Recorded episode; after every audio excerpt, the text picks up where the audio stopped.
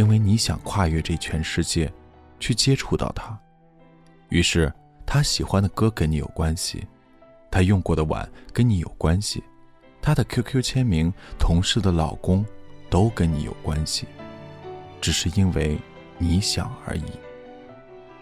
其实，不管你会不会飞翔，都是没有办法回头的。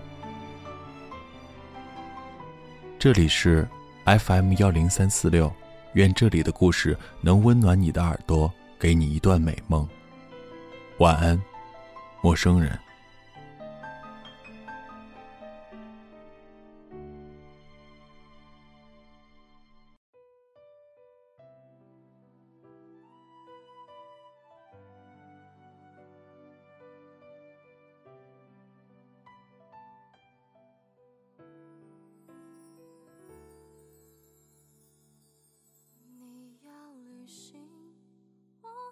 鸟人，张嘉佳。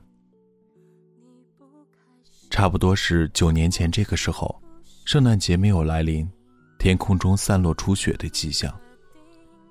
七年前的冬天，流行紫铜羊肉火锅，那时候我们都二十出头，喝最便宜的酒，谈论各种不着调的事情。当时有个傻逼就说，他在研究返祖基因，总有一天。人类能够自由飞翔，大家兴奋的嗷嗷叫，喊着“返祖好，返祖棒，阎王来了不纳粮”。第二天我才想起来，我们返祖也只能返到猿猴，猴子好像是不能飞的。从那以后，他的名字改成了鸟人。这厮不仅精神变态，行为也十分无赖，比如。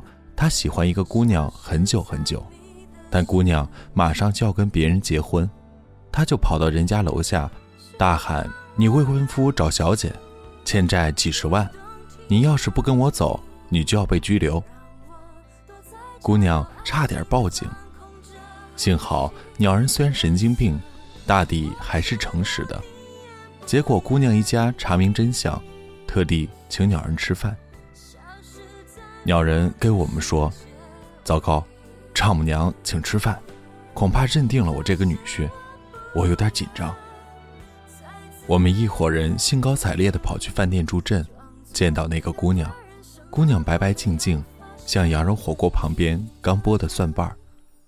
鸟人一见姑娘爸妈，当场翻身跪倒，就要连磕八个响头。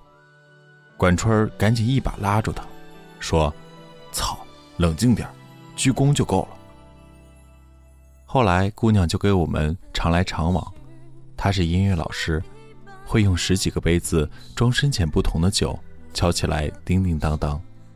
鸟人在一旁非常得意，好像这是他的功劳。那时果盘总是在姑娘面前，酒杯永远在鸟人面前。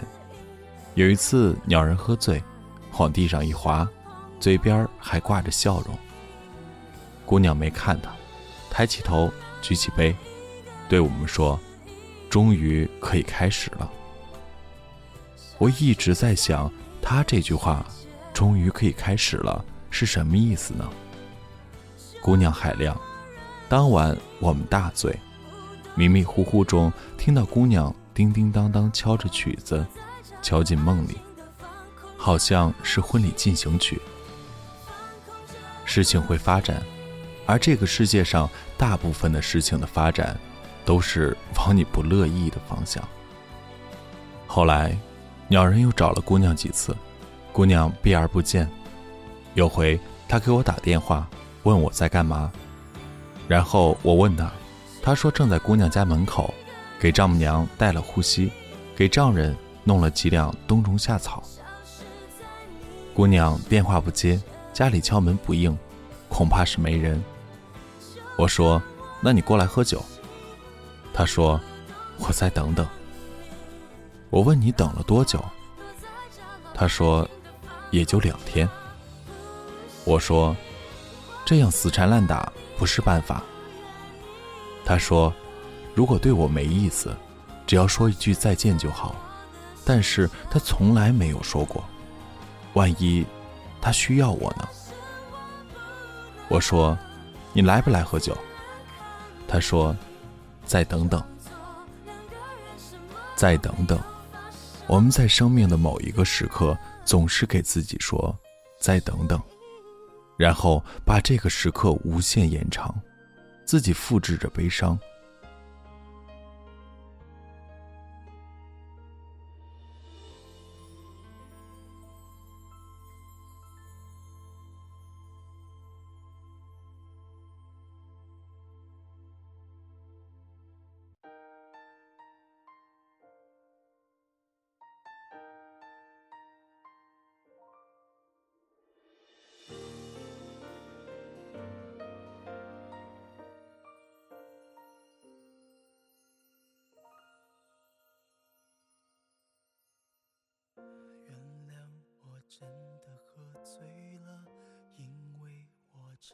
电话一挂，大雨倾盆而下。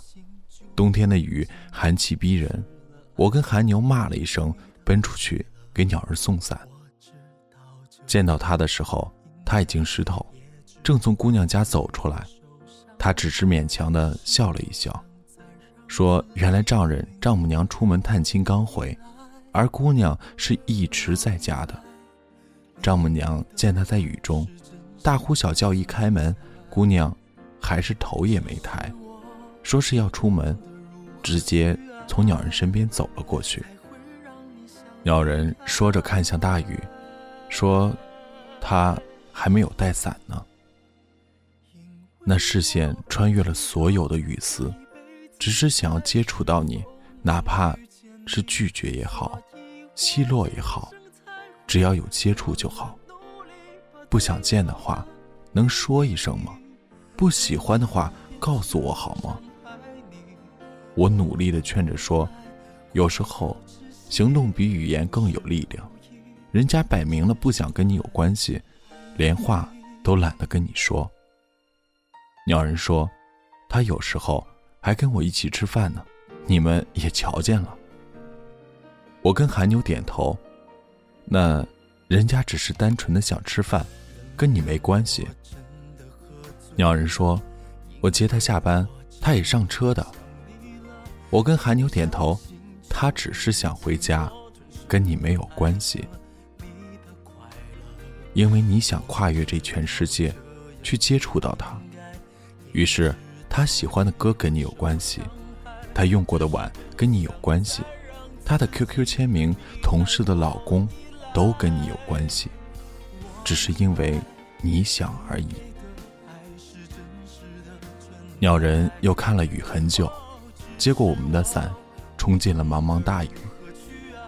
他说：“他有一天会自由飞翔，头也不回，哪怕是返祖现象。”后来，姑娘和别人结婚了，鸟人至今单身。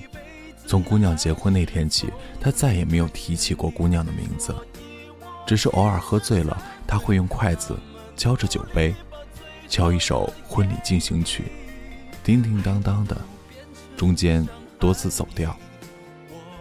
我想，他应该学了很久吧。其实，不管你会不会飞翔，都是没有办法回头的。